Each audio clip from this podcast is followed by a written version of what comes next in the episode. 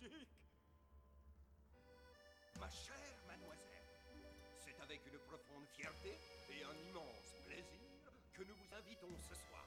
Détendez-vous, ne pensez plus à rien, prenez place et laissez la haute gastronomie française vous présenter votre dîner.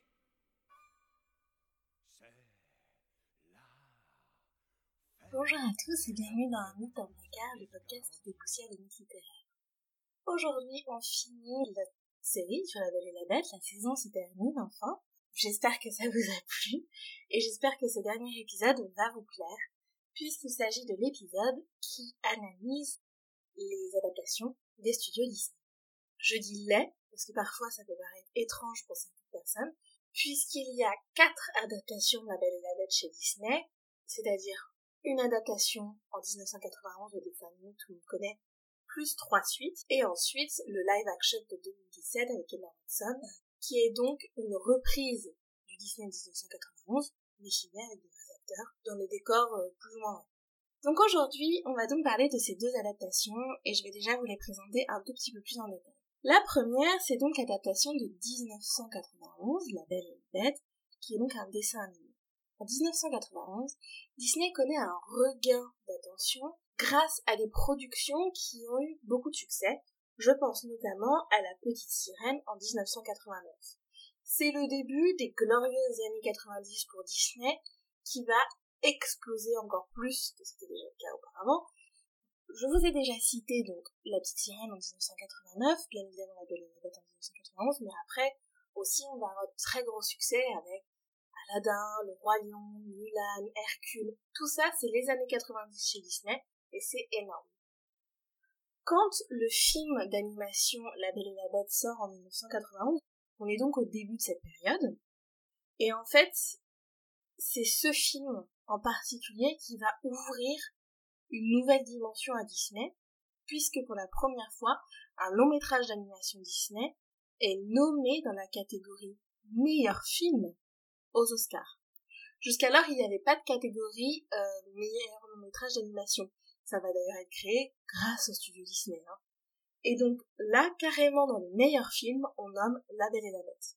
La Belle et la Bête va être aussi nommée dans de nombreuses catégories et va remporter deux Oscars, l'Oscar de la meilleure musique et l'Oscar de la meilleure chanson avec la chanson Histoire éternelle. En termes de réception, La Belle et la Bête c'est donc énorme, mais en termes de budget aussi, puisque le budget du film est de 25 millions de dollars et qu'il va rapporter au studio Disney 331 millions 907 151 000 dollars. Oui, j'ai fait mes recherches. Donc près de 332 millions de dollars pour un budget à 25. C'est énorme.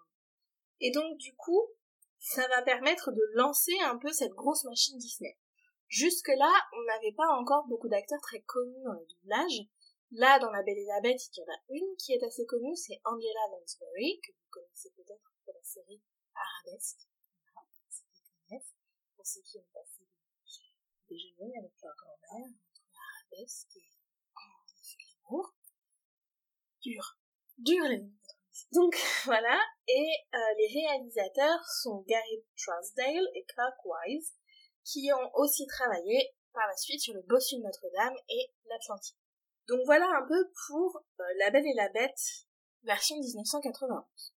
Pour la version 2017, on, on s'inscrit donc là encore dans le renouveau de Disney. La Belle et la Bête est toujours là pour relancer la machine, puisque Disney entame un processus de live action euh, films, qui sont donc des films d'animation qu'on retourne avec de véritables acteurs. Ça s'était fait quelques années auparavant avec les soins mais là, on rentre vraiment dans une dynamique qui a été ouverte par le film Maléfique en 2014, on a aussi eu du coup depuis Cendrillon et le livre de la jungle. Et bien donc, en 2017, c'est La Belle et la Bête qui sort. Le réalisateur c'est Bill Condon.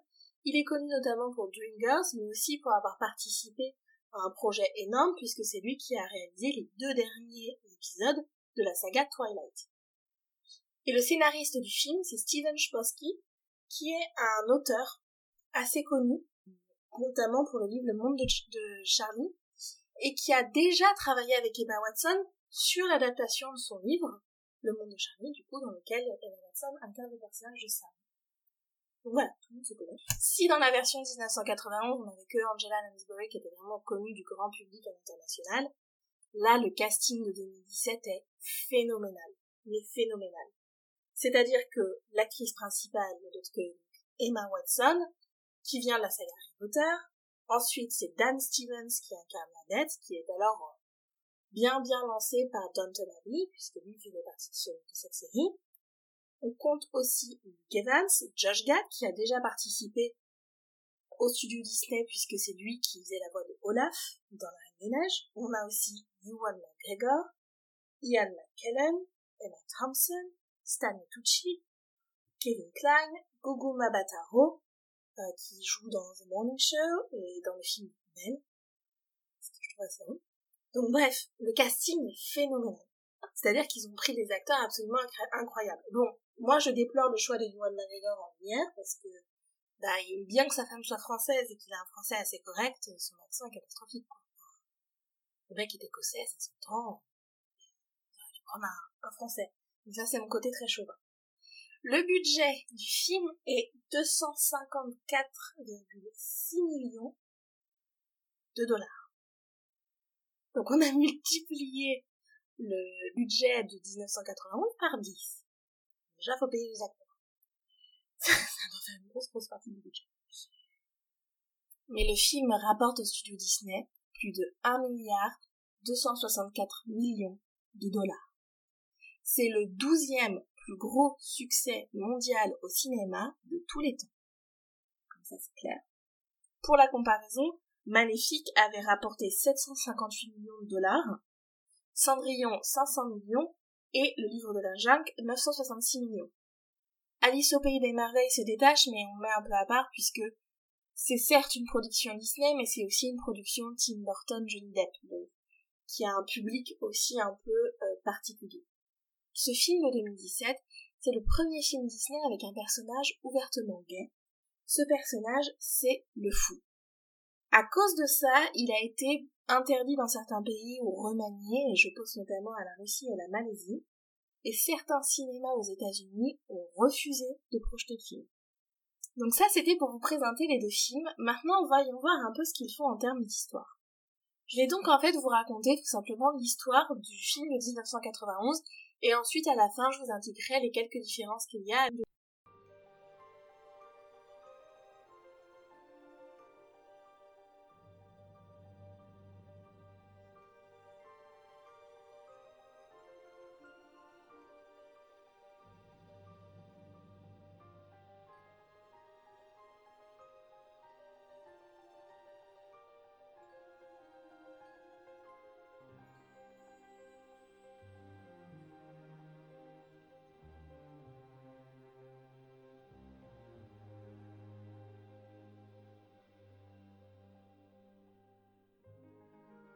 Il était une fois, dans un pays lointain, un jeune prince qui vivait dans un somptueux château. Bien que la ville est comblée de tous ses bienfaits, le prince était un homme capricieux, égoïste et insensible. Un soir d'hiver, une vieille mendiante se présenta au château et lui offrit une rose en échange d'un abri contre le froid qui faisait rage. Saisi de répulsion devant sa misérable apparence, le prince ricana de son modeste présent et chassa la vieille femme. Elle tenta de lui faire entendre qu'il ne fallait jamais se fier aux apparences et que la vraie beauté venait du cœur. Lorsqu'il la repoussa pour la seconde fois, la hideuse apparition se métamorphosa sous ses yeux en une créature enchanteresse. Le prince essaya de se faire pardonner, mais il était trop tard, car elle avait compris la sécheresse de ce cœur déserté par l'amour. En punition, elle le transforma en une bête monstrueuse et jeta un sort sur le château, ainsi que sur tous ses occupants. Horrifiée par son aspect effroyable, la bête se terra au fond de son château, avec pour seule fenêtre sur le monde extérieur un miroir magique. La rose qui lui avait été offerte était une rose enchantée qui ne se flétrirait qu'au jour de son vingt et unième anniversaire. Avant la chute du dernier pétale de la fleur magique, le prince devrait aimer une femme et s'en faire aimer en retour pour briser le charme. Dans le cas contraire, il se verrait condamné à garder l'apparence d'un monstre pour l'éternité. Plus les années passaient, et plus le prince perdait tout espoir d'échapper à cette malédiction. Car en réalité, qui pourrait un jour aimer une bête? On change de décor et nous arrivons dans un petit village où une jeune fille se promène sur le pont. Belle vit seule avec son père, Maurice, dans ce petit village français où elle s'ennuie beaucoup. Son père est un inventeur considéré comme fou par les villageois. Et Belle est elle-même considérée comme originale. Sa passion pour la lecture, notamment, la sépare du reste du groupe. Cependant, cela n'arrête pas Gaston, le célibataire le plus prisé du village, de vouloir épouser Belle. Elle est en effet considérée comme la plus belle fille de la ville, unique critère de Gaston pour pouvoir se marier.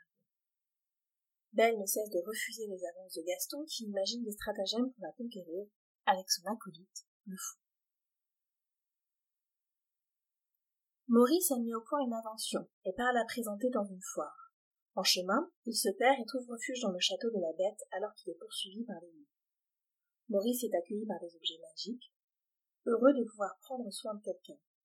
Parmi eux se trouvent Mrs. Salova et son fils, Zip, une théière et une tasse ébréchée, une horloge, Big Ben, le majordome, et Lumière, un candélabre français qui, malgré le fait qu'il ne soit pas en charge, est le leader de la bande. Si les serviteurs sont ravis d'accueillir Maurice, ce n'est pas le cas de la bête. Ce dernier, fou de rage en découvrant Maurice dans son fauteuil, décide de l'emprisonner. Belle est alertée par la disparition de son père lorsque Philibert, leur cheval, revient seul au village. Elle part alors retrouver son père mené au château de la bête par Philibert. Elle trouve son père dans un cachot et fait la rencontre de la bête à qui elle propose de prendre la place de son père. La bête accepte et renvoie Maurice au village. Lumière, conscient que Belle pourrait rompre le charme, convainc la bête de loger Belle dans une des chambres du château. D'abord houleuse, la relation entre la belle et son geôlier évolue lorsque ce dernier la sauve des griffes des loups alors qu'elle essaie de se sauver. Voyant la bête blessée, Belle décide de rentrer au château pour aider la bête. Peu à peu, les deux deviennent de son côté, Maurice tente de convaincre les villageois que sa fille a été enlevée par une bête.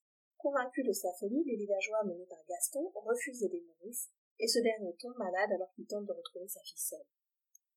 Belle se rend compte que son père est en danger lorsqu'elle consulte le miroir magique de la bête. Ce dernier l'enjoint à retrouver son père, et Belle quitte le château, laissant derrière elle la bête au désespoir.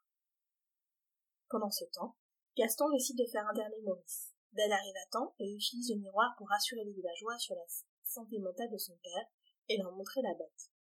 Gaston se rend compte des sentiments que Belle a pour la bête. Jaloux, il exhorte les villageois à tuer la bête, et tous se rendent au château après avoir enfermé Belle et Maurice. La bête, désespérée par le départ de Belle, se laisse malmener par Gaston. Cependant, Belle a réussi à s'échapper, et la bête reprend espoir en la voyant. Il se bat contre Gaston et finit par lui laisser la vie sauve et par retrouver la belle. Alors qu'ils sont finalement réunis, Gaston poignarde la bête avant de tomber. Belle, désespérée, tente de ranimer la bête et lui avoue son amour alors que le dernier pétale de la rose tombe et que la bête meurt. Mais Belle n'a pas confessé son amour trop tard. En effet, le charme est enfin rompu, et la bête, le château et tous ses habitants retrouvent leur forme d'autrefois, permettant à Belle et au prince de vivre voilà, bon ça c'était au cas où vous n'auriez pas vu le, le Disney 1991, c'était le cas euh, où étiez-vous? Et euh, si vous êtes de ma génération. Si vous êtes des années 90, les gars, là, faut se réveiller, hein. De Belle et la Bête de 1991, il a été nommé aux Oscars, hein. C'est à regarder, c'est magnifique. Est-ce que les Oscars, c'est gage de qualité, ça c'est encore un autre débat. Enfin, les différences maintenant entre la version de 1991 et la version de 2017.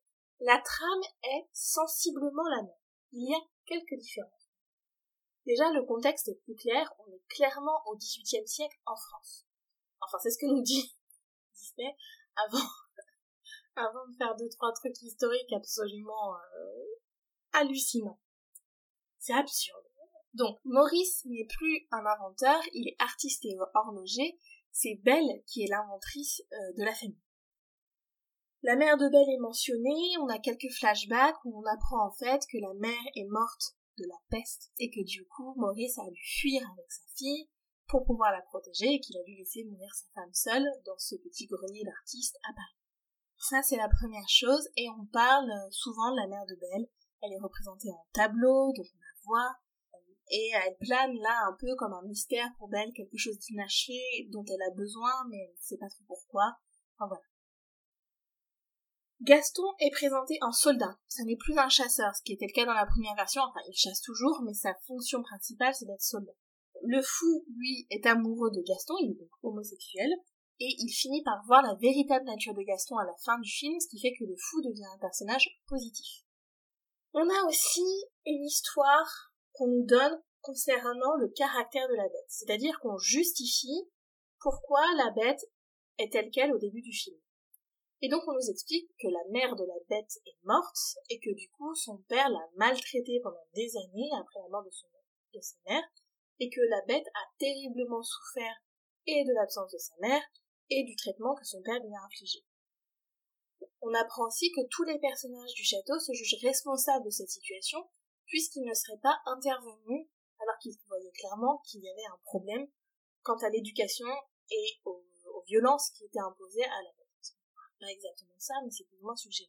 La bête est un personnage qui est moins colérique que dans le Disney 1991. Si dans Disney 1991, le vol de la rose a totalement disparu comme excuse pour emprisonner Maurice, ça revient dans le Disney euh, de 2017 où on réadopte une version littéraire du conte. C'est-à-dire que Maurice est accueilli dans le château, convenablement, comme dans le conte, on lui sert à manger et tout, et il part en courant apeuré parce qu'il voit les objets qui parlent, et euh, quand il va sur le chemin, il cueille une rose pour Belle qui lui avait demandé de lui ramener une rose. Là, c'est plus parce que ça pourrait être un cadeau, mais tout simplement parce que sa mère euh, est représentée avec une rose sur le tableau qu'elle connaît d'elle. Donc, la bête est un petit peu plus douce, on va dire, entre guillemets. C'est aussi un grand lecteur, il n'est plus illettré comme dans la version de 1991 où la belle lui apprend à lire, ça n'est plus du tout le cas, c'est quelqu'un d'extrêmement cultivé. Il a notamment un livre magique qui lui permet de s'évader où il veut, ce livre a été donné par l'enchantresse. Autre petite précision, le village s'appelle Villeneuve, ce qui est assez drôle, puisque du coup on fait clairement référence à Madame Villeneuve, autrice de La Belle et la Bête. Et par rapport au village aussi, il faut savoir que tous les villageois sont soumis à une amnésie liée à la malédiction, ce qui fait qu'ils ne savent plus que le château existe et qu'il y avait avant là des serviteurs, des gens qui venaient, qu'on organisait des balles, tout ça a été oublié. Il y a vraiment une démarche de rationalisation de la part de Disney, déjà dans des années 91, mais encore plus dans cette version de 2017. Belle est une inventrice, je vous l'ai dit, elle invente une machine à laver. Et euh, elle apprend à lire à une jeune fille euh, du village. Enfin, on a aussi plusieurs nouvelles chansons qui sont très intéressantes à étudier. On laisse trop de côté les chansons chez Disney. Pourtant, vous allez voir, on va un peu se concentrer là-dessus. Il y a beaucoup de choses à dire sur le sujet. Les nouvelles chansons, c'est la première, c'est Aria, qui ouvre le dessin animé. Euh, ensuite, on a la chanson, alors je vais vous dire le titre en anglais et je vais vous traduire parce que le titre euh, traduit, je trouve que c'est pas très très bien traduit pour le coup. Uh, how does a moment last forever? Donc, comment un moment dure toujours? Je rêve une histoire sans fin. Bah, même chose, voilà. Et on a une chanson qui s'appelle Days in the Sun, qui a été traduite par Jour enchanté, mais non, c'est bien des jours au soleil, puisque le château est plongé dans un hiver perpétuel. Il n'y a plus de soleil. Très rarement. Il a l'air de revenir comme belle Sun. Et enfin, la dernière chanson, c'est Evermore, qui veut dire euh, pour toujours, euh, qui est une chanson qui est chantée par La Bête. Alors, pour l'analyse, on va parler de La Belle et de La Bête, bien entendu. Je vais essayer d'en parler brièvement, parce qu'on a déjà beaucoup parlé d'eux, et je trouve que c'est pas forcément ce qui est le plus intéressant dans ces versions. Ce qu'il y a d'intéressant, c'est les personnages secondaires, et ça on va en parler, euh, les objets, mais aussi Gaston, le fou. Et quand on parlera des personnages secondaires, on parlera aussi euh, de la représentation classiste. Euh, c'est assez euh, frappant. C'est vraiment frappant. La version de 2017, c'est même pire, je crois. Donc voilà, donc on parlera de ça. On parlera aussi de la rose, bien entendu. Et puis on parlera d'influence tout au long de l'analyse. Je montrerai ça et là les références Disney. Et, euh, voilà, je pense que c'est déjà pas mal. On va rester ensemble un petit bout de temps. Vu qu'il y a ça risque d'être long, mais enfin les podcasts sont toujours longs, je pense que vous avez l'habitude maintenant. Donc bah voilà, j'espère que ça va vous plaire. C'est parti. Alors on va commencer avec euh, les personnages. Et je vais donc déjà commencer par parler de la bête. La bête. La bête dans la version de 1991 est un personnage très sombre, très colérique, parfois immature, très torturé, amer. C'est un personnage extrêmement amer qui est euh, complètement euh, désemparé face à ce qui lui est arrivé, qui du coup s'est plongé dans le ressentiment plutôt que dans une espèce de d'acceptation. il a l'impression d'accepter, il donne, en tout cas il essaye de donner cette impression-là en faisant croire que le, son sort ne l'intéresse guère, mais en fait c'est quelqu'un qui en souffre énormément et ça se voit très clairement. Hein festime, tout le monde a bien vu. Mais du coup, voilà, c'est un personnage qui souffre, qui est en très très grande souffrance, et on verra que la belle lui répond en étant un personnage qui guérit beaucoup. C'est aussi un personnage qui est physiquement souffrant puisqu'il est tout le temps courbé. On le voit se redresser quelques fois dans le film, et c'est d'ailleurs mis en lumière, hein, il y a une emphase sur ce redressement de la bête, mais la plupart du temps, il est quand même très courbé, et ça montre à quel point c'est un être qui souffre et qui littéralement porte le poids d'une décision euh, qu'il regrette. Il est très humanisé. L'anthropomorphisme est porté euh, à son paroxysme dans, cette version, je trouve, et c'est sûrement la version où il l'est le plus avec 2017, hein, on est pas mal aussi. Mais là, euh, très humain en fait, cette bête. Il y a quelques scènes où on montre un peu qu'il sait pas comment manger, voilà, enfin, il se comporte un peu comme un animal, mais de là à dire une bête, c'est-à-dire un être féroce, euh, dangereux, il peut l'être, mais par ses accès de colère. Or, les accès de colère comme ça, c'est très humain, c'est pas forcément animal. Et en fait, ce qui fait peur dans, cette euh, bête euh, de 1991, ah, c'est le bad boy typique, à savoir l'homme un peu euh, toxique, qui est le, mot de notre époque. Euh, donc voilà, de nos jours, on dirait qu'il y a beaucoup de red flags. Et il y en a, il y en a pas mal. On a une emphase sur sa voix aussi qui est très grave, hein, euh, très très grave, notamment la version française. Il fait un peu peur. Je trouve que c'est celui qui fait plus peur quand il est dans ses, dans ses accès de colère, très clairement. C'est aussi le plus drôle, qui est très sarcastique, un peu gauche, qui sait pas trop comment faire. On sent qu'en fait c'était quelqu'un de jeune quand il a été euh, métamorphosé et quelqu'un coupé complètement de la civilisation. Et en ça il est très touchant. Donc on est euh, partagé entre cette espèce de de monstre humain finalement euh, aux accès de colère fréquents et entre cet être complètement perdu qui ne demande qu'à être mieux en fait, ne demande qu'à ce qu'on lui montre le chemin. Dans la version 2017, cette bestialité limitée est maintenue. Je trouve qu'elle est même accentuée. On est face à une bête beaucoup moins colérique, beaucoup plus polie. C'est une bête éduquée, n'est-ce pas? Il est plus doux, plus fragile aussi. C'est-à-dire que la fragilité qu'on voyait chez la bête de 1991, c'était une fragilité qu'il avait du mal à montrer. Chez la bête de 2017, c'est quelque chose qu'il montre assez volontairement en fait. Et c'est ce qui rend le personnage plus acceptable. C'est-à-dire qu'on a essayé un peu d'enlever ce côté très toxique. Ça reste quelqu'un qui garde une femme chez lui, prisonnière, hein Toujours. Mais il essaye en tout cas d'être... Enfin, les studios Disney ont en tout cas essayé de le rendre euh, plus sympathique, moins macho, disons-le clairement. Et l'emphase est à nouveau mise sur Belle. Euh, on essaie vraiment dans la version 2017 de mettre en valeur Belle et non la bête. Je remarquerai aussi qu'il y a une certaine tristesse chez la bête. Elle est dans les deux versions. Elle est aussi chez Cocteau. Et moi je trouve que ça c'est une grosse influence de Cocteau, cette tristesse. Cette espèce d'impuissance. Chez Disney 91, ça le pousse à la colère. Chez Disney 2017, ça le pousse à une espèce de retranchement sur lui-même. Donc voilà pour la bête.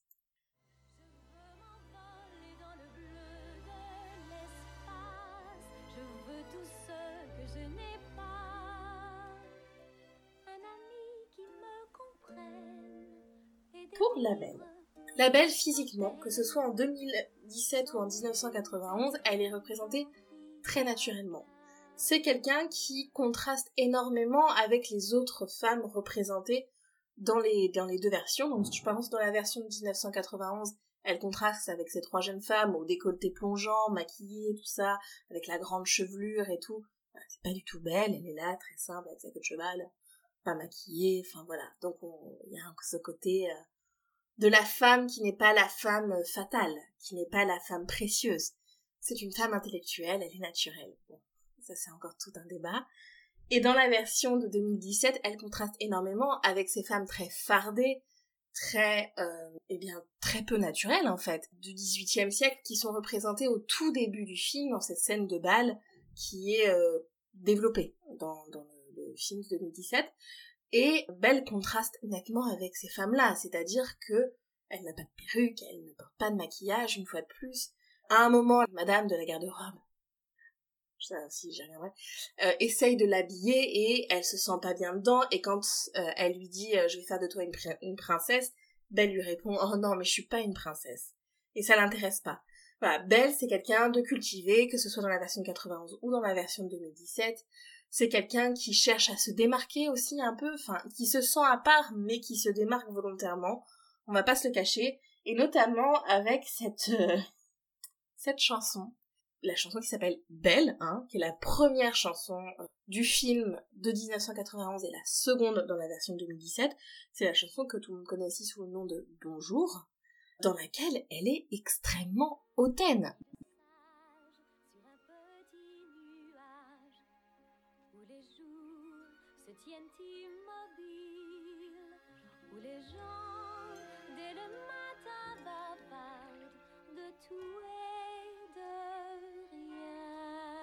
Donc je vous lis les paroles en français et je vais vous les lire en anglais et vous les traduire et vous allez voir à quel point la version anglaise est encore plus dure que la version française avec Ben.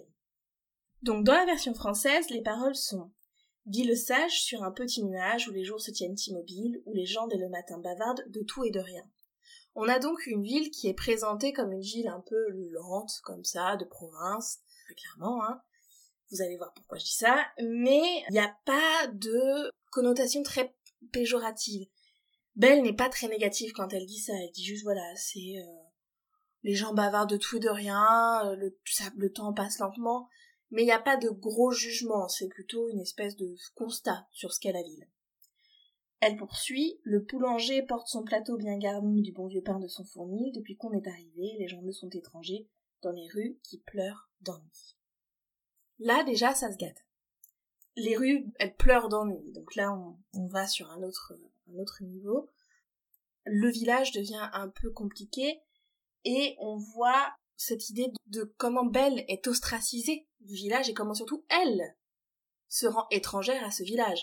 Elle le dit, les gens me sont étrangers parce qu'ils ne l'intéressent pas. Mais le boulanger est sympathique, ma foi, il porte son plateau bien garni, du bon vieux pain de son fournil. Enfin bref, voilà, vous avez compris. Et du coup, je vous ai remis un extrait de la chanson en espérant que ça vous a plu. Maintenant, je vais vous lire les paroles en anglais et je vais vous les traduire au fur et à mesure. Little town is a quiet village. Donc, petite ville, c'est un village calme. Every day like the one before. Chaque jour comme celui d'auparavant, comme le précédent. Little town full of little people waking up to say. Petit village plein de petites gens qui se réveillent pour dire bonjour, ça change de où les gens dès le matin bavardent de tout et de rien. Little town full of little people. On est sur une des petites gens, quoi. Belle devient quand même beaucoup moins sympathique en anglais, je trouve. Et elle poursuit. There goes the baker with his tray like always, the same old bread and rolls to sell.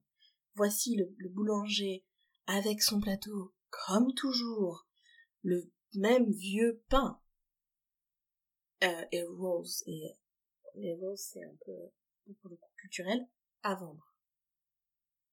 Et ensuite, elle dit, Every morning just the same, since the morning that we came to this poor provincial town.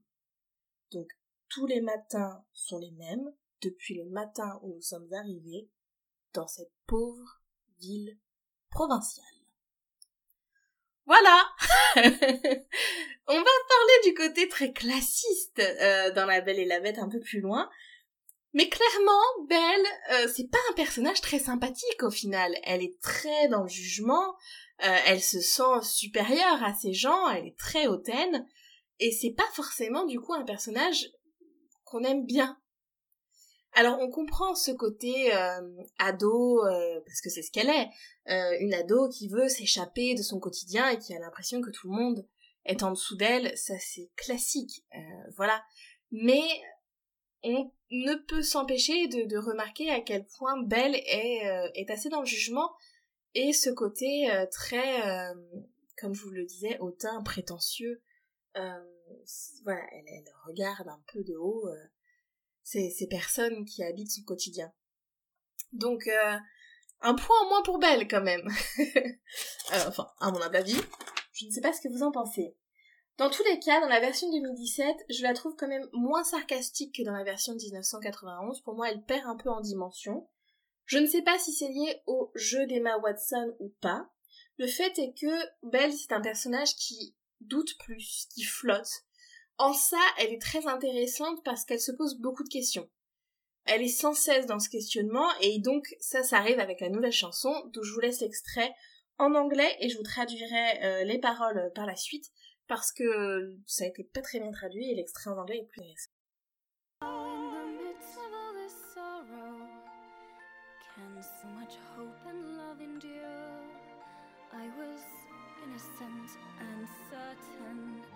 Now I'm wiser but unsure. I can't go back into my childhood. All those Precious that my father made secure.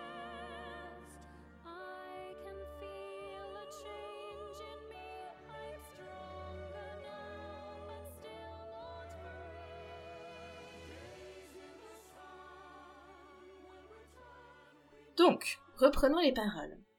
How, in the midst of all this sorrow, can so much love and hope endure? I was innocent but certain, now I'm wiser but unsure. Donc, comment, au milieu de toute cette tristesse, autant d'amour et d'espoir peuvent perdurer? Elle comprend pas, elle n'a pas de réponse à ça. Elle pose la question, alors que dans la version française, elle l'affirme. Là, vraiment, elle pose la question, elle ne sait pas ce qui se passe mais elle comprend qu'il se passe quelque chose qui la dépasse en fait, et qu'elle n'a pas été habituée à ça. C'est pas quelque chose pour elle de naturel que cette tristesse, euh, que cette ambiance pesante qui règne au château. C'est pas son quotidien, c'est pas sa manière de vivre, elle n'a pas été élevée comme ça, clairement. Son père c'est quelqu'un de très euh, très bien, hein, qui l'a vraiment protégée. Donc il y a un peu ce questionnement qui se poursuit. I was innocent but certain, I'm wiser but unsure. Donc j'étais innocente et sûre de moi, sûre des choses, plus. Maintenant, je suis plus sage, mais incertaine. Elle n'est plus sûre de rien. Elle le dit, et elle poursuit. I can't go back into my childhood, one that my father made secure. I can feel a change in me. I'm stronger now, but still not free. Donc, je ne peux pas retourner dans mon enfance, une enfance que mon père a rendue sécurisante. Je peux sentir un changement en moi, je suis plus forte maintenant, mais je ne suis toujours pas libre. Alors en effet, Belle, tu n'es pas libre, puisque tu es prisonnière d'un château, mais on voit qu'elle s'interroge et on voit que ces interrogations la poussent à même donc questionner la situation qu'elle est en train de vivre et à remettre en cause tout ce qu'elle a vécu jusque-là. Cette chanson, Days in the Sun, elle commence par la bête enfant qui chante. Et ensuite on voit la transition. Et ça arrive jusque Belle, qui a des espèces de révélations comme ça, et on voit vraiment Belle qui transite de la d'enfance, cette enfance innocente et protégée, à un âge adulte où elle est plus seule, où elle sait plus de choses, mais au final cette connaissance la rend encore plus incertaine. Ce qui est un topos classique, euh, non seulement de la littérature, mais aussi de la psychologie, de la psychanalyse. Et donc du coup, on a vraiment cette idée de rite de passage pour Belle. Belle, cet emprisonnement, c'est ce qui lui permet de grandir. C'est extrêmement pertinent. Et du coup, ça permet de remettre en cause le personnage de Belle du début, qui était une petite ado, un peu hautaine comme ça, parce que inconsciente du monde extérieur, en fait, et du privilège qu'elle avait. Et là, elle, est dans le château, et donc, du coup, elle remet en cause un peu tout ça. C'est vraiment une très bonne chose que d'avoir ajouté cette chanson. Je trouve qu'elle éclaire énormément de, passages de La Belle et la Bête euh, version Disney. Et je vous conseille de l'écouter en anglais si vous pouvez et de regarder les traductions parce que c'est pas très bien traduit en français. Voilà. Mais donc voilà pour Belle, c'est-à-dire qu'on l'aime pas trop au début, mais on vient à l'aimer par la suite parce que Belle, comme la bête en fait, évolue. Ces deux personnages qui vont grandir ensemble, et c'est encore plus marqué dans le 2017, ils grandissent ensemble, et ensemble, ils arrivent à voir leurs erreurs et comment ils peuvent s'améliorer. Et là-dessus, je trouve que c'est très bien fait pour Disney. Bien évidemment, c'est adressé à des enfants. Donc on a une volonté d'éduquer de la part de Disney, ça c'est pas nouveau. Mais de toute façon, c'est aussi le principe euh, du conte en général et de ce qu'on appelle en anglais le cautionary tale, c'est-à-dire le conte qui prévient, le conte qui avertit, qui montre à quel point il peut y avoir des situations dangereuses et comment les éviter. C'est vraiment le but du conte à la base. Donc là, on le retrouve chez Disney et c'est plutôt pas mal. Donc ça, c'était pour la belle et pour la bête. Maintenant, parlons des personnages secondaires, rapidement. Le duo Gaston le Fou dans la version 1991, c'est clairement un emprunt à Cocteau, je vous l'ai déjà dit. Et là, dans la manière dont sont traités les personnages, à savoir Gaston, un macho euh, qui a des prétentions sur Belle et qui se repose uniquement sur sa beauté et euh, sa force, bon, c'est avenant, voilà, hein, on y est. Et le fou qui est un suiveur dont le nom, clairement dire que c'est le bouffon du roi, quoi, qui est un suiveur qui a pas vraiment de place, qui est sans saveur dans cette version de 1991, à part à quelques moments comme ça, notamment dans la scène de la taverne, qui est assez drôle. sinon, voilà, le fou il suit, c'est un peu heureux, il est planqué, et là il rappelle en tout point Ludovic. C'est Gaston la c'est Gaston, et personne n'est comme lui, une faussette au menton. J'ai un corps d'Apollon du plomb dans la tête. Ah, quel champion ce Gaston Ce que fait la version de 2017, et c'est plus intéressant, c'est que bon, Gaston reste plus ou moins le même, on le trouve encore même plus vicieux, plus méchant. Il est moins pâteau que dans la version 1991 et du coup encore moins aimable, encore moins appréciable. Par contre, le fou est complètement transformé. C'est-à-dire qu'on lui donne une histoire qui justifie ses actes. Le fou c'est plus un suiveur, le fou c'est un homme amoureux. Un homme amoureux de son ami qui espère que son ami va voir cet amour et voir à quel point il fait tout ce qu'il faut pour mériter que l'autre l'aime en retour, et qui, quand il se rend compte que Gaston ne fait que l'utiliser et que Gaston est un homme méchant, bah peu à peu se détache de cet homme qu'il aimait. Donc le fou s'éloigne d'une version très manichéenne du, méchant du haut euh, et se transforme sous nos yeux. Là encore, on a vraiment euh, cette idée de transformation dans cette version de 2017. Et on voit aussi que c'est un personnage très intelligent, un peu manipulateur, on va pas se le cacher, et qui fait des réflexions à Gaston très très drôles pendant tout le film. Je pense notamment à cette scène où on voit apparaître les deux personnages en haut du village, enfin sur une colline qui a vu sur le village, et Gaston explique qu'il veut épouser Belle, et, le fou lui répond mais elle est si intelligente, et toi t'es si... Euh, sportif. Et du coup c'est très drôle. Enfin parce que voilà il essaie de lui dire qu'il est bête en fait. Et euh, il n'y arrive pas. Et Gaston ne, ne comprend pas ce qu'il lui dit. Donc voilà le fou c'est quelqu'un qui est intelligent qui pendant la l'attaque du château va se retourner contre Gaston et va aider les villageois qui pendant la chanson il faut tuer la bête la chanson est légèrement modifiée aussi et euh, dedans le fou dit euh, je ne suis pas sûr que la bête ce soit vraiment celle du château, en regardant Gaston. Enfin voilà, c'est quelqu'un qui interroge une fois de plus non seulement Gaston, mais aussi l'idée de euh, duo maléfique. C'est-à-dire que parfois on n'est pas forcément mauvais, on n'a juste pas les bonnes raisons de faire des choses. Donc euh, très très intéressant aussi ce traitement de le fou. Et Josh Gad est merveilleux. Luke Evans aussi. Mais alors Josh Gad il est, il est génial. c'est un très bon acteur, mais alors là, j'ai trouvé vraiment super. C'était mon appréciation cinématographique. J'espère que ça vous a fait plaisir. Ensuite, parlons du personnel. L'important ce serait d'amener plein d'impression.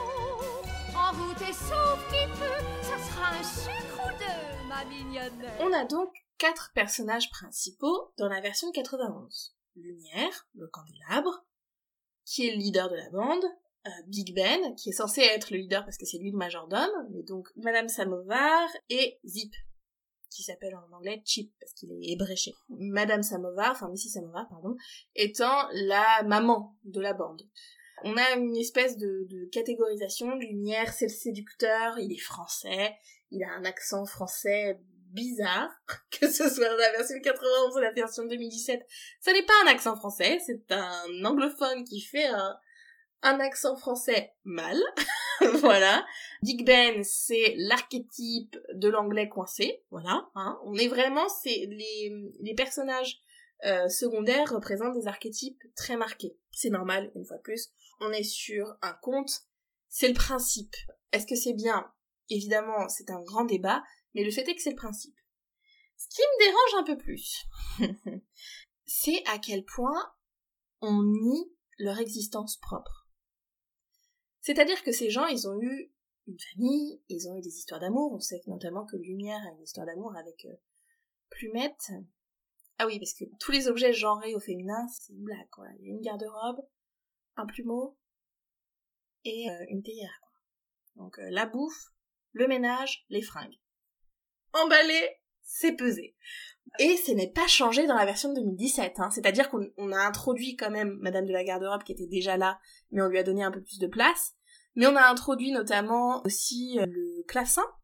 Alors classin qui est sûrement une espèce d'emprunt euh, à La Belle et la Bête 2 en dessin animé avec l'orgue, qui est génial. Alors lui, il fait flipper. Très bien La Belle et la Bête 2 d'ailleurs. Hein. Je vous conseille. Moi j'ai vraiment aimé cette suite. Mais euh, voilà, enfin, est-ce qu'on n'aurait pas pu développer un peu d'autres objets, d'autres personnages, euh, quitte à enrichir, faisons-le bien, quoi. Mais c'est encore un autre débat que je n'aborderai pas plus. Sachez-le. Euh, parce que je pense que c'est très personnel. Par contre, parlons du côté classiste de La Belle et la Bête. Pour ceux qui ne voient pas ce que c'est que le classisme, le classisme, ça vient de la lutte des classes, hein, cette idée que il y a donc une société divisée en classes et, euh, en général qu'on a des classes mieux représentées que d'autres. Évidemment, les classes les plus élevées étant plus privilégiés, mieux représentés par rapport aux classes inférieures. C'est extrêmement résumé. voilà, hein. Euh, ce n'est pas un podcast euh, politique, mais si ça vous intéresse, je vous conseille vivement de vous renseigner sur le sujet. C'est très très intéressant. Dans La Belle et la Bête de Disney, c'est incroyable. Je ne vais pas vous rappeler à quel point les États-Unis est une société capitaliste qui met en valeur euh, les classes supérieures. On sait déjà, voilà. Il suffit juste de jeter un œil à leur système de santé pour le savoir. Mais là, quand même, dans un dessin animé, c'est fort. Je vais donc vous passer un extrait de la chanson C'est la fête, chanson chantée par Lumière et le reste du personnel du château, et on va commenter ensemble ces quelques lignes. La vie est un supplice pour un domestique sans office qui ne peut faire le bonheur d'âmes qui vivent. Ah, le bon vieux temps des jours de labeur que la vie a classé aux archives.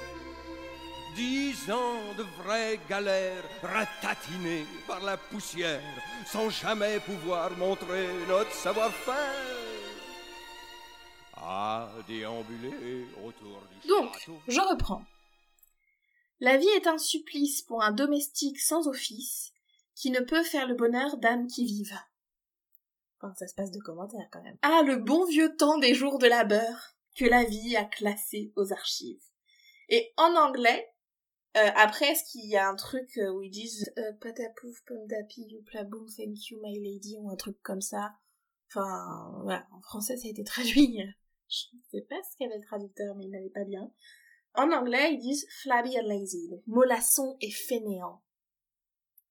Ces objets qui ont été maudits parce que leur maître a déconné sont jugés mollassons et fainéants parce qu'ils ne peuvent pas performer ce pourquoi ils sont présents dans le château, à savoir servir leur maître et s'occuper du château.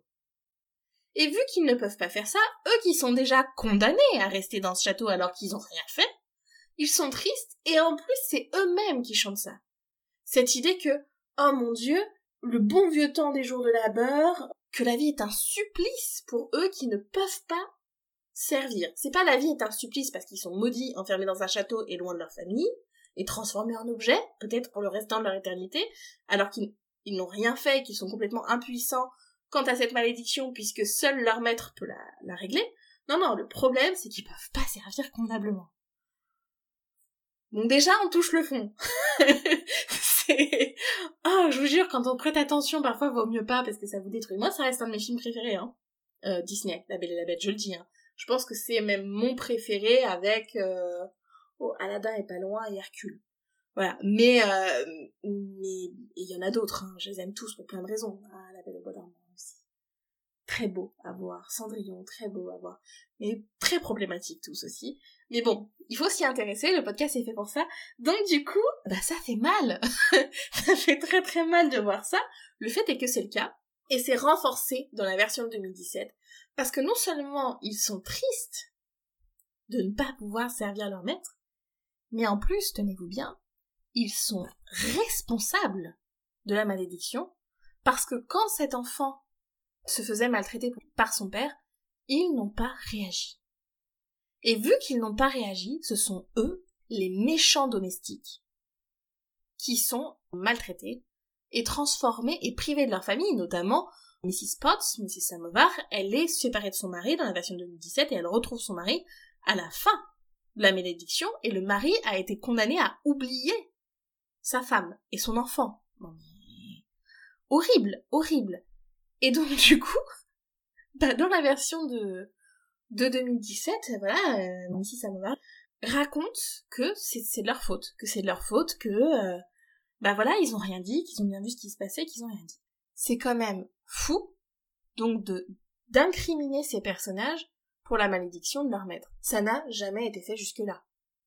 Le château, chez Cocteau, tous ses habitants, voilà, magiques et tout, personne n'est tenu responsable. Dans la version 91, ils ne sont pas responsables de ce qui s'est passé pour leur maître. Donc oui, évidemment que euh, quand un enfant se fait maltraiter, il faut intervenir. Maintenant, des serviteurs dans un château, qui plus est, si on rajoute la dimension historique, que je vais laisser de côté parce que clairement, on n'est pas sur un film historique, bah non quoi. Non. C'est quand même horrible de leur rajouter cette culpabilité-là, alors qu'ils sont là, séparés de leur famille, parce qu'un prince a pas voulu accueillir une mendiante dans un château, quoi. Donc euh, voilà, enfin, on sent que c'est un sujet qui, me tient à cœur, non? Je crois que je vais trop loin avec ça. Mais il y a toute cette dimension-là et qui est importante à souligner parce que quand même la version de 2017, je trouve, est particulièrement dure avec le personnel du château qui met en place énormément de choses pour que la bête soit toujours euh, à son aise, qui a fait une croix sur toute idée de vie personnelle, et qui en plus aide considérablement la bête à séduire la belle.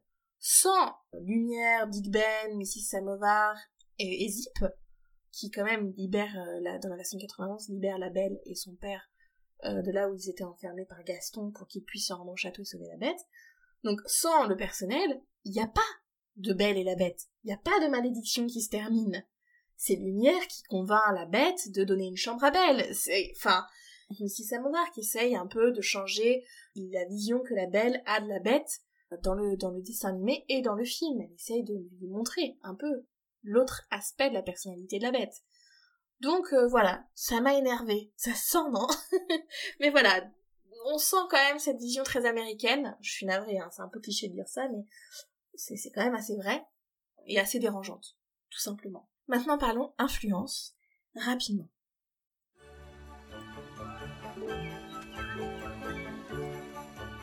Eh bien c'est simple, c'est très influencé par Cocteau. Notamment le film 2017 qui a les mêmes décors euh, extérieurs. Si vous regardez les, extérieurs du château, c'est purement et simplement inspiré par Cocteau et le château de Vouvray dans l'Oise. Clairement. Voilà, c'est la même chose. On a même les mains qui sortent avec les chandeliers qui sont de part et d'autre de la porte d'entrée qui rappellent Cocteau.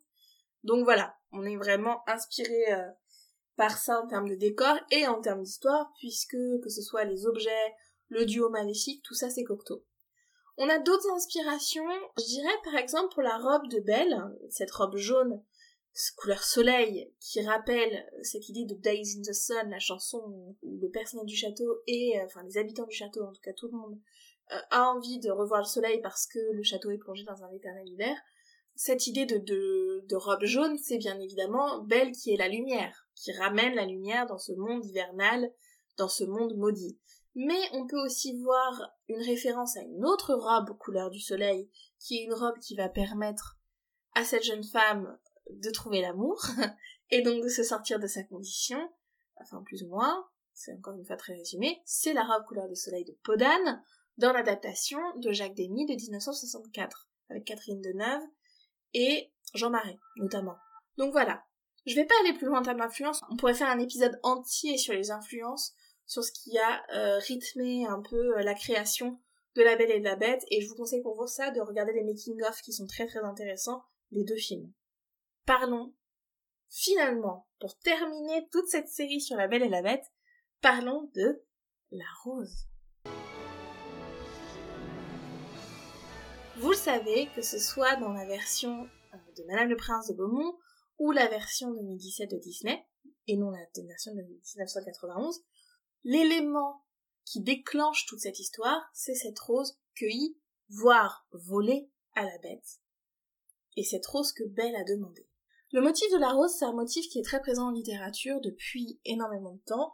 Je pense notamment à la Divine Comédie, qui se termine sur une vision d'une rose, si je me souviens bien, blanche, donc Divine Comédie de Dante, qui est écrite au XIVe siècle. Je pense aussi, bien sûr, au poète de la Pléiade et à notre cher Ronsard, qui écrit ce vers extrêmement connu dans ce poème, tout aussi connu qu'est Mignonne, allons voir si la rose, cueillez dès aujourd'hui les roses de la vie. La rose, c'est un symbole d'amour. C'est un symbole mystique.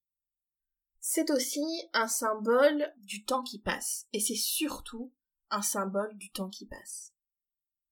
Que ce soit une rose qui provoque l'histoire, en fait, la rencontre de la bête et de la belle, c'est assez intéressant parce qu'au XVIIIe siècle, au moment où Madame le Prince de Beaumont et Madame de Villeneuve écrivent, il y a une nouvelle formule qui veut que quand on cueille la rose de quelqu'un, quand on prenne la rose de quelqu'un, c'est qu'on prenne sa virginité. Donc la rose cueillie, c'est aussi la rupture entre l'enfance de Belle et sa vie adulte et euh, sa renaissance en femme. Quand le père cueille la rose, en fait, ce qu'il fait, c'est qu'il livre sa fille un homme, Belle quitte le domicile paternel pour aller au domicile conjugal, et donc se transforme en femme, perdant évidemment sa virginité quelque part dans l'histoire. D'ailleurs, on se souvient que dans la version de Madame de Villeneuve, la bête demande toujours à Belle si elle veut coucher avec lui le soir.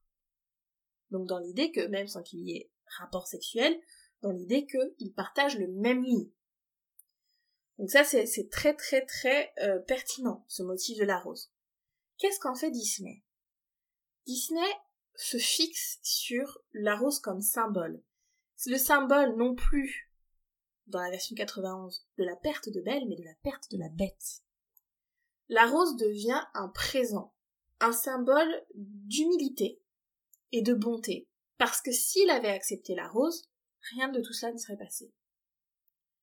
Donc du coup, la rose enchantée, c'est la rose qui à la fois offre la solution, mais qui peut aussi provoquer la punition. Je vais vous lire un extrait du poème La rose de l'infante de Victor Hugo, donc un poème écrit au milieu du XIXe siècle dans la légende des siècles. Je vais sauter plein de vers, hein. donc c'est un condensé de ce poème qui est très long, euh, si vous voulez lire vraiment, je vous le conseille, c'est donc dans la légende des siècles. Elle est toute petite. Une duègne la garde. Elle tient à la main une rose et regarde. Que regarde-t-elle? Elle ne sait pas. L'eau. Cependant, sur le bord du bassin en silence, l'enfant tient toujours sa rose gravement. Et, douze anges aux yeux bleus la baisent par moments. Soudain, un souffle d'air, une de ses haleines, que le soir frémissant jette à travers les plaines, rapide et secouant même l'arbre voisin, effeuille brusquement la fleur dans le bassin, et l'infante n'a plus dans la main Elle se penche et voit sur l'eau cette rue. Elle ne comprend pas. Qu'est-ce donc? Elle a peur. Et la voilà qui cherche au ciel avec stupeur cette brise qui n'a pas craint de lui déplaire. Que faire? Le bassin semble plein de colère. Lui, si clair tout à l'heure, il est noir maintenant. Il a des vagues, c'est une mer bouillonnant. Toute la pauvre rose est éparse sur l'onde, ces cent feuilles que noient et roulent l'eau profonde, tournoyant, naufrageant, s'en vont de tous côtés, sur mille petits flots par la brise irritée. On croit voir dans un gouffre une flotte qui sombre. Madame, dit la douane, avec sa face d'ombre, à la petite fille étonnée et rêvant, tout sur terre appartient au prince. Or le vent. Ce poème de Victor Hugo fait donc une comparaison entre la rose qui perd ses pétales et l'armada qui, s'effondre. La, flotte est complètement coulée. Et donc du coup, euh, au coup porté au royaume de l'infante. Ce vers, tout sur terre appartient au prince hors le vent, eh bien ça pourrait être tout sur terre appartient au prince hors le temps. Et c'est très important parce que c'est ce que dit Disney.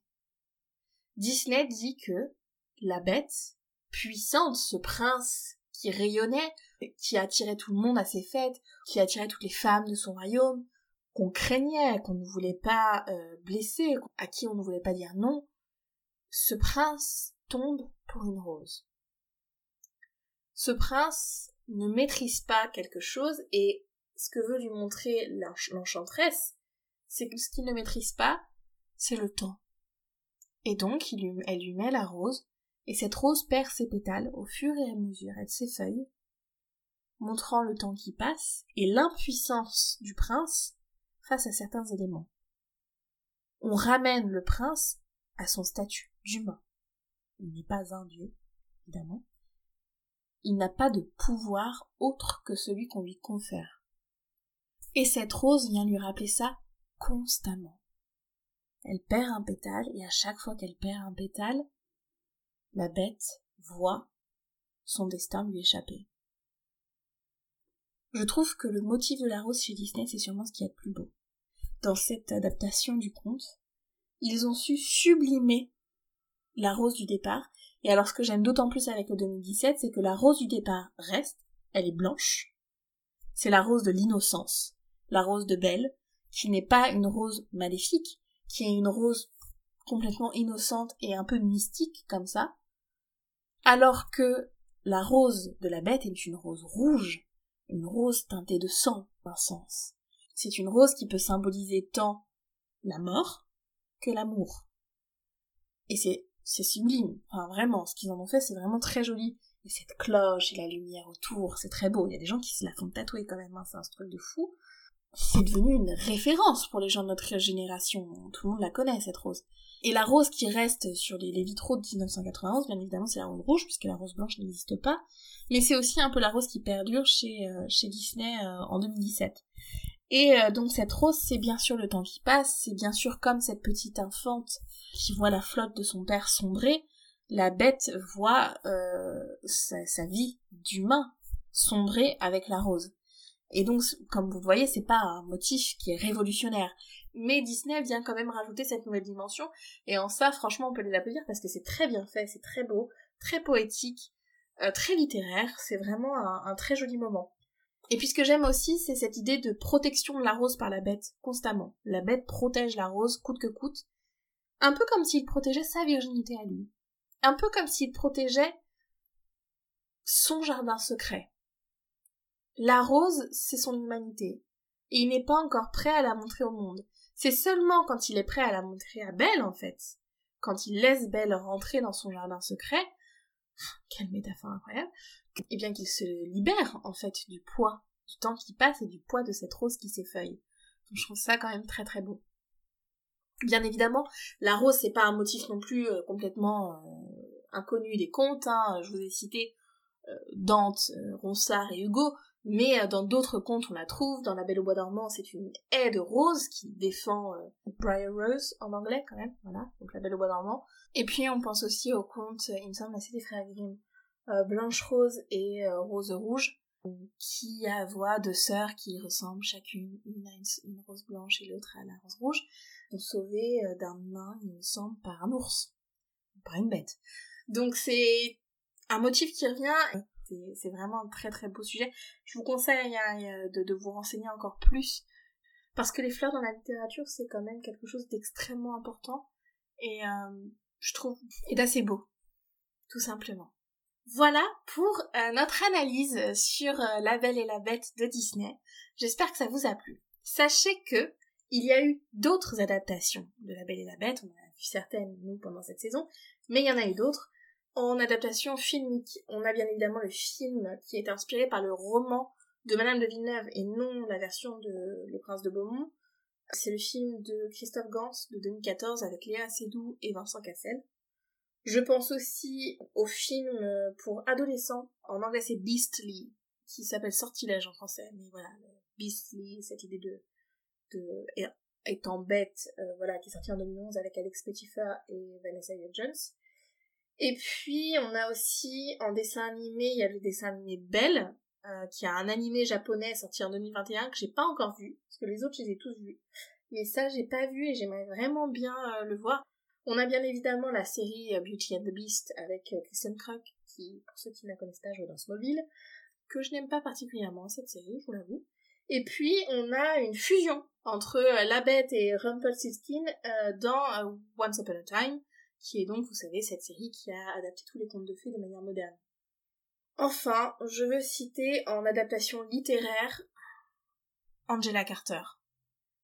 On va en parler d'Angela Carter, on en parlera quand on fera euh, Barbe Bleue, parce que sa version Barbe Bleue est incroyable. Angela Carter a donc réécrit des contes de fées dans les années 70, il me semble en 1975, qui s'appelle, euh, en anglais c'est The Bloody Chamber and Other Stories, mais en français je crois qu'on a pris La Compagnie des Loups comme conte euh, qui, qui, un peu porter le recueil. Eh bien, il y a deux contes dans, ce recueil de réécriture un peu féministe, en réalisme magique, parfois gothique. C'est violent parfois, hein. faut, voilà, je vous préviens. Mais c'est une beauté, c'est d'une intelligence, c'est vraiment très bien fait. Elle a écrit deux contes pour adapter La Belle et la Bête. The Courtship of Mr. Lion, donc cours de Monsieur Lion, et The Tiger's Bride, euh, donc la fiancée du tigre. Vous les conseille c'est court. Si vous avez le temps, euh, allez lire ça. Angela Carter, vraiment, je leur dis, c'est merveilleux. Cette femme a réécrit les contes euh, d'une manière incroyable. Donc si vous avez le temps, je vous conseille cette lecture. Et voilà, c'est terminé avec La Belle et la Bête. Écoutez, j'espère que cette saison qui s'est étendue sur deux années, on ne peut pas se cacher, j'espère que ça vous a plu, que vous avez trouvé des informations dedans qui vous ont été utiles, ou qui juste vous ont apporté quelque chose qui vous ont fait du bien, qui vous ont fait sourire parfois, et euh, voilà, qui vous ont peut-être permis de briller en société, que sais-je. Donc voilà, j'espère que ça vous a plu. Moi, j'ai été très très très contente de travailler sur ce sujet qui me tient à cœur avec vous, et j'ai hâte de commencer la saison 2. Je vous avoue que j'hésite encore entre quelques sujets, j'en ai plein à l'esprit, et donc pour ça, je vais vous demander à vous ce dont vous avez envie. Donc du coup, j'ai trois sujets à vous proposer, et si vous voulez bien me dire ce que vous en pensez dans les commentaires sur Instagram, par message privé tout simplement, j'adorerais. Donc les trois sujets que j'ai à l'esprit sont assez différents. Le premier, c'est les faits en général. Le second, c'est Barbe Bleue. Et donc là, on repart sur une thématique de conte. Et le troisième, c'est mon sujet de thèse. C'est Satan. Le mythe de Satan. Donc là, on s'éloigne un peu des contes de fées pour aller vers un vrai mythe littéraire euh, et non plus ce qu'on appelle un folktale. Donc du coup, bah dites-moi ce que vous préférez et moi je m'adapte. Voilà, je peux pas faire mieux. Et puis ensuite, euh, je voulais aussi juste vous remercier pour votre soutien, comme d'habitude, vous dire que j'attends avec impatience votre retour sur les réseaux sociaux, YouTube et tout le team, que j'espère que vous serez au rendez-vous pour la saison 2, et aussi vous dire très rapidement et de la manière la plus discrète qui soit, j'ai créé une page Tipeee. Voilà, ce serait pour euh, me permettre de payer un monteur parce que je suis pas très forte en montage et c'est ça qui me prend le plus de temps en fait. Donc voilà, si vous voulez y aller, le lien sera en description de l'épisode ou dans la barre d'infos YouTube et sur Instagram et Facebook. Donc euh, voilà, vous pouvez y aller. Mais il n'y a aucune obligation, évidemment. J'ai même pas besoin de préciser ça, mais je le précise quand même. Voilà, merci vraiment à tout le monde. J'espère que vous allez bien et que cette écoute vous aura fait plaisir. Je vous embrasse très fort Et je vous dis à très très vite pour la saison 2. Bye Oh, et aussi, je vous laisse sur ma chanson préférée du film.